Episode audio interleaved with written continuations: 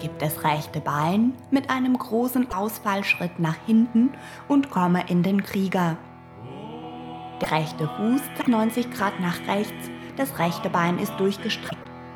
Das linke Knie ist über dem Knöchel, die Hüften zeigen nach vorne. Richte den Oberkörper auf, öffne den Brustkorb und strecke die Arme nach oben aus. Gib die Hände zusammen, Fingerspitzen nach oben. Schaue nach vorne, atme tief.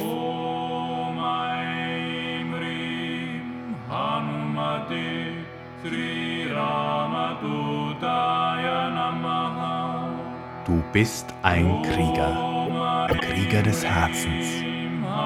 Deine Waffe ist dein zuhörendes Herz. Deine Stärke ist deine Verletzlichkeit, die dich mitfühlen lässt. Was dich nährt, das Feuer der Inspiration.